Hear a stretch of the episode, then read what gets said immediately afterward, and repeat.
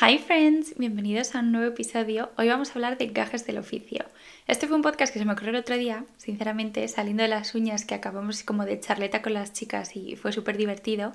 Y dije, uy, podríamos hacer repas de todos mis trabajos, sus cosas buenas, anécdotas, ya sabéis que a mí me encanta contarles mi vida. También decir una cosa, vengo a confesar culpable porque dije que me iba a portar bien el Black Friday y el autocontrol se ha ido por la ventana. Entonces, bueno, ya, ya os contaré cuál ha sido el daño. Pero bueno, entramos al episodio. Llevo trabajando desde los 16 años. Nunca he sido como muy money minded o como que el foco era como dinero, dinero, dinero. Simplemente he sido una niña y sigo siendo una persona muy caprichosa y la paga daba para lo que daba, ¿no? También he de decir que una cosa es lo que pensaba que pasaría de pequeña y otra lo que ha sido, ¿no? Yo cuando tenía 16, 14, mucho antes de todo lo de mudarse a Londres, diseño, tal, yo me imaginaba viviendo enfrente del retiro, bajando a correr todos los días con mi perro seguramente. También me imaginé que trabajaría en una oficina, yo creo, y obviamente nada más lejos de la realidad. Ayer compartí una cosa en, en Instagram que decía, no quería un trabajo de 9 a 5, y ahora trabajo 24/7. Y creo que esto me define un montón desde que empecé mi marca, literal ha sido un no parar absoluto. Como veis, un poco ya diferente. Esa niña que vivía en Goya o en el retiro y salía a correr y todo eso, pensaba que tendría mucho más dinero del que tengo ahora, supongo que a todas nos pasa. Siempre me ha gustado la independencia, yo creo que, que eso es, también un poco se basa en mi trabajo de, de hoy en día, que se ha puesto en mi marca, el ser yo mi propia jefa, obviamente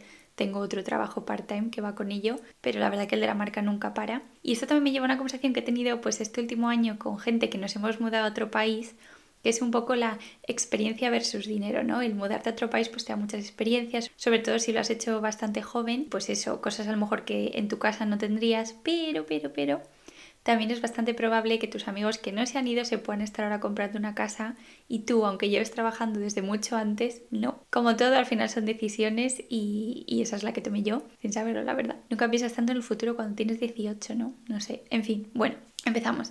Mi primer trabajo fue en Madrid, creo que tenía entre 16 y 17 años y fui niñera, nani, como queráis llamarlo y tenía un niño de 5 años, yo creo que iba como a primero o así, y una niña de 10. La verdad que el niñito me enamoré. Por cierto, si podéis escuchar una motosierra, yo tampoco entiendo qué está pasando. Me acuerdo que me pagaban 5 euros, creo que por la tarde o lo que sea, y yo iba a recoger a los niños del colegio, les daba merendar, les ayudaba con deberes. Era como más cuidarles que, que, ser una profe particular, la verdad, porque yo tampoco es que sacase muy buenas notas en ese momento. Pero les cogí muchísimo cariño y siempre pienso, ay, si los viese ahora los reconocería. Pues posiblemente no. Y me acuerdo que me pedían muchísimo que les hiciese tostadas de leche condensada. Obviamente después de esto que fue durante bachillerato, me mudo a Londres y me pongo a trabajar. Yo tenía claro que como no iba a poder entrar a la uni justo ese año porque yo me mudé en septiembre de 2013 y en Londres pues el tema de estudios va completamente diferente que en España, dije, bueno, fenomenal.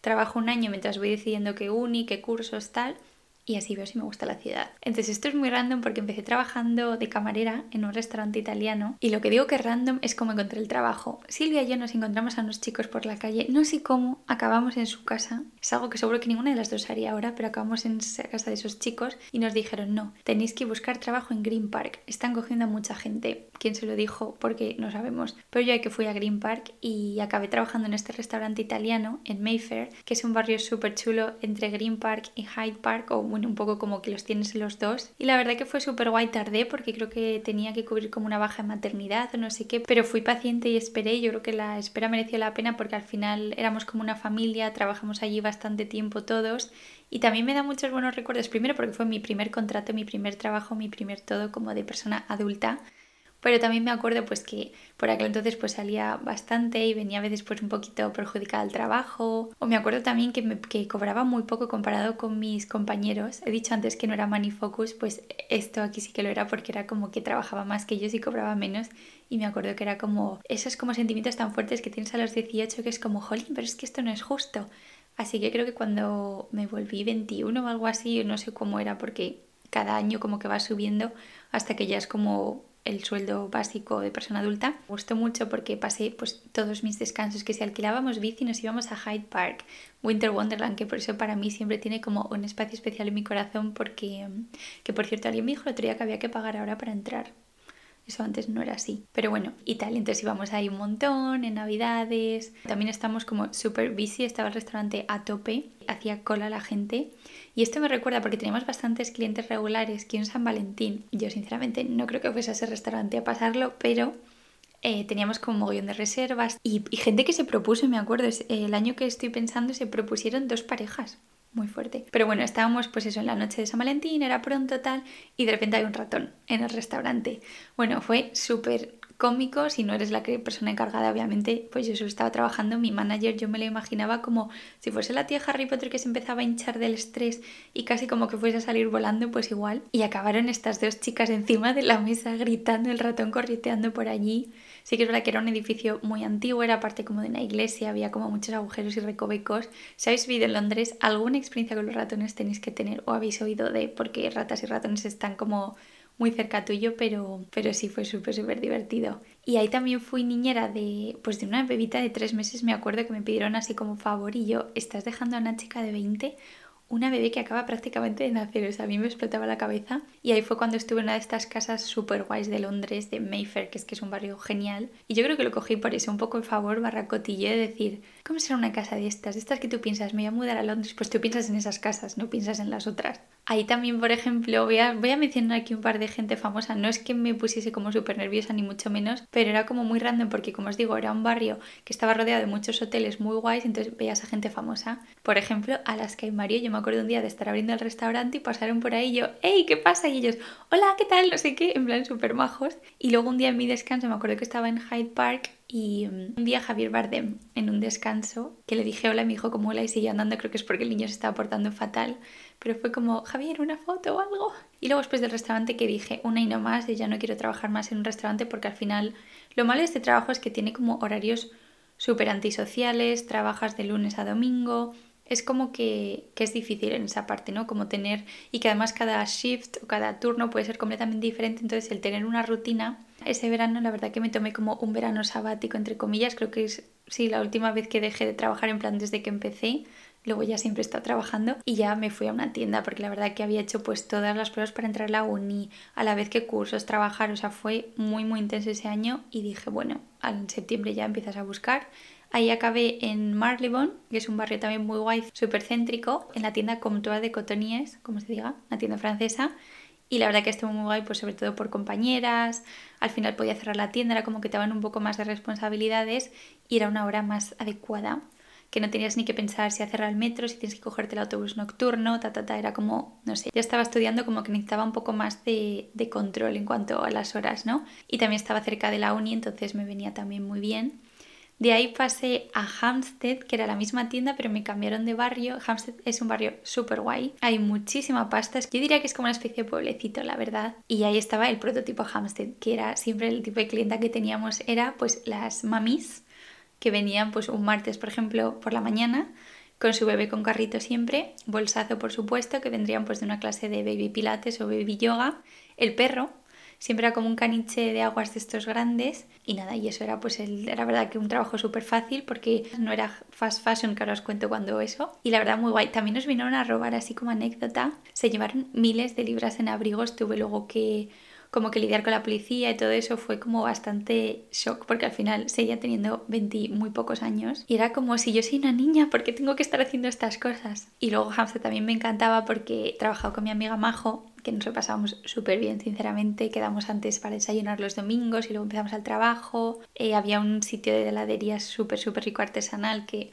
puede o puede que no, a veces cuando no había nadie en la tienda, pues estábamos ahí tomando nuestros helados tan tranquilamente. Y también había una pizzería que se llama El Antico, creo, algo así, muy muy rica. Había guagamamas, no era como que, que podías hacer como un poco todo ahí en, en ese barrio cuando salís de trabajar y tal, y eso molaba. Y em, también había muchos youtubers y famosos, la verdad, y eso a mí sobre todo me gustaba por los youtubers porque vi, por ejemplo, a Tania Bear y a Jim cuando todavía estaban juntos con su perrita. ¿Quién más vi? Vi a Lily Pebbles, a Samantha María, también yo que sé, vi a Elena Boham Carter. Como os la imaginas, pues así es en la vida real. También vi, por ejemplo, a Isla Fisher, que estaba llorando con su marido, que es este que hace como películas súper graciosas, algo de Ali, creo que se llama, Ali G no me acuerdo. Bueno, yo hablando con él y luego mi compañera, ¿te estás dando cuenta con quién acabas de hablar? Y yo, no, ¿quién era? Y ya me enteré, como siempre, ya un poco empanada. Y nada, total, que ese, ese trabajo la verdad que me gustó un montón. De aquí pasamos a Monkey, o sea, una experiencia completamente diferente,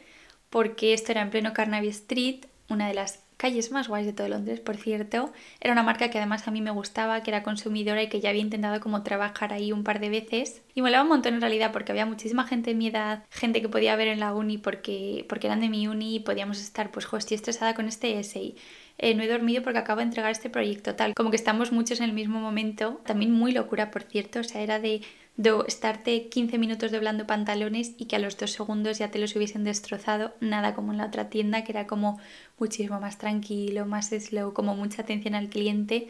El Monkey era sobrevivir. O sea, nunca he trabajado en un Primark ni en un McDonald's, que sería un poco la comparación al restaurante, pero a lo bestia. O sea, que realmente he tenido bastante suerte, pero pero uff, había momentos que decías, es que no sé por dónde coger esto. Y nada, aquí como siempre llevándole la comida, cuando es estudiante a veces que es que, y si trabajas encima, porque yo toda mi vida estudiante está trabajando, o sea, a veces que no te da para hacerte la comida, entonces hacía como los sushi sundays, que había un Itsu cerca y está a mitad de precio cuando salía. También era súper guay porque cuando venía alguna amiga a recogerme al trabajo teníamos ramen teníamos un sitio de baos, un sitio de dumplings, teníamos Lyon para el break si te apetecía algo rápido. Y luego obviamente estaba el Liberty, que cuando era Navidad era como ah, salir del trabajo y decir, no, hoy me voy a dar un capricho y voy a ver la tienda de Navidad que tienen como en la cuarta o quinta planta, no me acordáis, todo, absolutamente todo de Navidad. Todas las bolas que os podéis imaginar, todo como temática navideña, muy, muy friki y molaba un montón.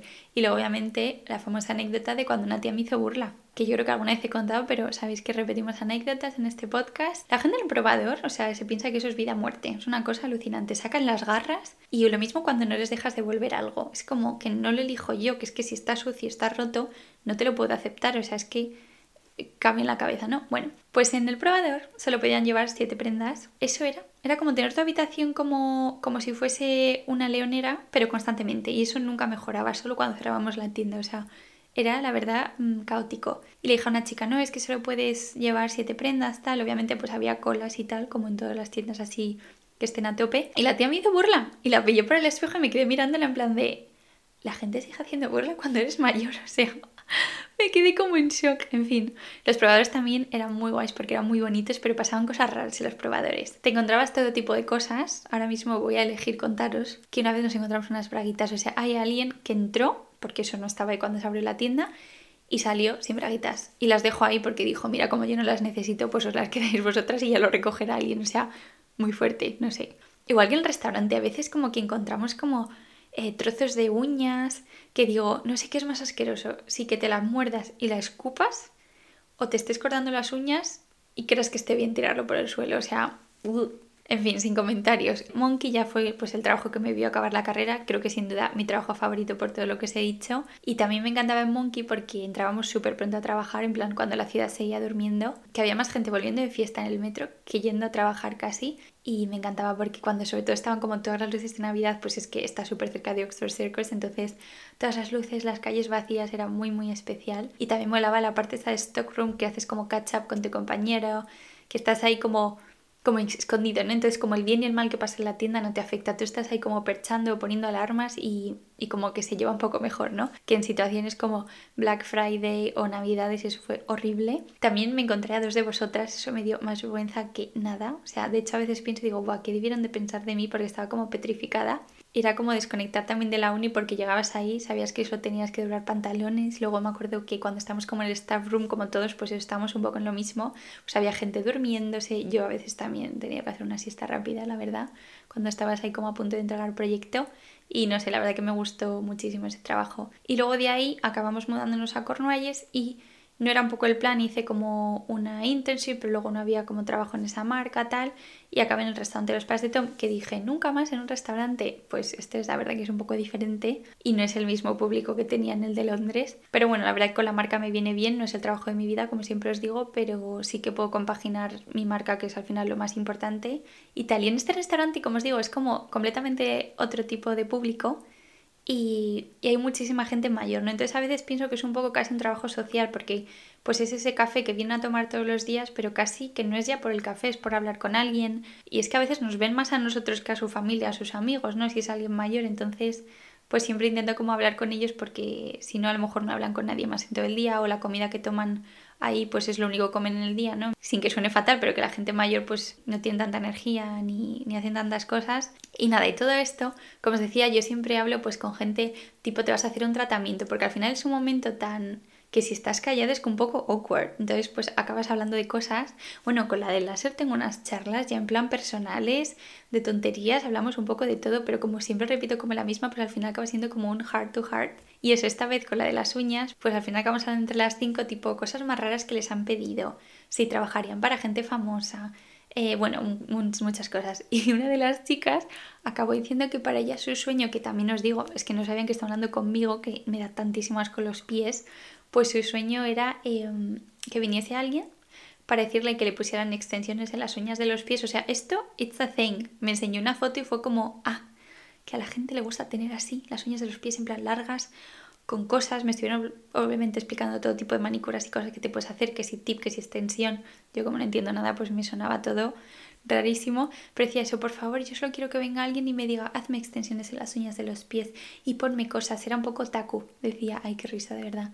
Me encantó ese momento de esto que sabes que dices, joder, puede haber sido súper aburrido y he salido que me está riendo la media hora, ¿sabéis? Y nada, y luego pues obviamente eso yo creo que une mucho el, pues las cosas que no te gustan de los trabajos con tus compañeros, que al final acabas siendo pues como tu segunda familia porque les ves un montón y también las cosas que te gustan. Los perks de los trabajos, como por ejemplo mi descuento de Monkey, creo que por eso también me gustaba un montón porque tenía descuento en H&M, H&M Home, Arquette, Another Stories, o sea, COS sigo soñando con ese descuento. También era un poco un arma de doble filo, ¿no? Trabajar en una tienda y ser mm, ex compradora compulsiva, por así decirlo, pues, pues es difícil. Y además siendo una tienda que te gusta, porque al final la otra, como era estudiante, los precios eran caros. Si tenía mi uniforme, que obviamente era como el allowance que tenías para gastarte en ropa de la tienda, pero no me hacía tanta ilusión. Entonces, bueno, y luego obviamente en restaurantes, pues la comida. En uno me tiré, no sé si fueron dos años y medio comiendo pizza. O sea, mis amigos se preguntaban cómo fue que engordé 8 kilos desde septiembre que me fui hasta enero que volví, pues tú ponte a sumar mm, una pizza o pasta todos los días, el haberte independizado y tener 18, pues es que, no hay por dónde coger eso. Pero bueno, al final la comida me encanta y eso. También he hecho mucho menos el descuento estudiante, ahora que lo pienso. he hecho menos los descuentos, básicamente. Al final tener estos trabajos también me han hecho, uno, ser como súper atenta o respetuosa o amable con la gente que está trabajando en lo que yo trabajo he trabajado si voy a una tienda, por ejemplo, no voy a dejar todo hecho una mierda, o sea, lo voy a recoger. Y a veces, sin quererlo, me ha dicho mi hermana, ¿qué haces? ¿Por qué te pones a hablar cosas si no estás trabajando? En plan, yo es como piloto automático o yo como doblo la ropa en casa en mi armario, pues es como si siguiese trabajando en la tienda. Y lo mismo en el restaurante, al final hay que ser paciente, hay gente que obviamente si nunca has trabajado en eso, pues no, no sabes de dónde te viene el aire, entonces pues no entiendes que las cosas tarden más o de reservas o cosas así, a la vez que también hay cosas que me sacan mucho de quicio cuando sabes que alguien está haciendo las cosas mal y lo sabes porque tú lo has hecho y te ha pasado. Y entonces yo creo que hay veces que tienes como que decirte, bueno, no pasa nada, yo soy ahora la que está disfrutando de una comida, no estoy trabajando tal, pero sí, sí, sí. O cosas como cuando los camareros, es que se me ocurre un montón con camareros, pero como cuando son súper extramajos, o te llaman cariño, o te tocan cuando vas a pedir, o se sientan contigo en la mesa y eso ya me explota la cabeza en plan de levántate, estás trabajando, no somos colegas, no sé. También yo creo que soy como una persona muy perfeccionista y aunque, lo que os digo, a veces no me encante mi trabajo, me gusta hacerlo todo lo mejor que pueda, ¿no? Entonces, pues salí como esa vena de mí, pero bueno. En fin, creo que ya he charlado suficiente, os he contado un poco de todo Espero que os haya gustado el episodio. El siguiente podcast es con María, que me muero de ganas, porque todavía me queda leerme más de medio libro, sobre todo. Mañana, a la que estéis escuchando esto, abriré el consultorio para el Book Club 2 y también estaré haciendo Vlogmas, que es un vídeo, intentaré todos los días de diciembre, me lo voy a tomar muy light. Llevo haciéndolo creo que como 7 años o algo así y definitivamente ahora tengo mucho menos tiempo del que tenía antes, pero si es algo que os interesa, pues también podéis seguirme en YouTube. Os recuerdo también que podéis compartir este podcast, recomendarlo, lo que queráis, cuantos más mejor. Me hace siempre mucha ilusión cada vez que hay alguien nuevo suscrito. Y nada, nos escuchamos el próximo martes a las 8 horas española en Spotify. Nos vemos a las 7 horas española en YouTube. Y consultorios los miércoles, como siempre, en el Insta de Loom. Os mando un beso enorme y hasta la semana que viene. Adiós.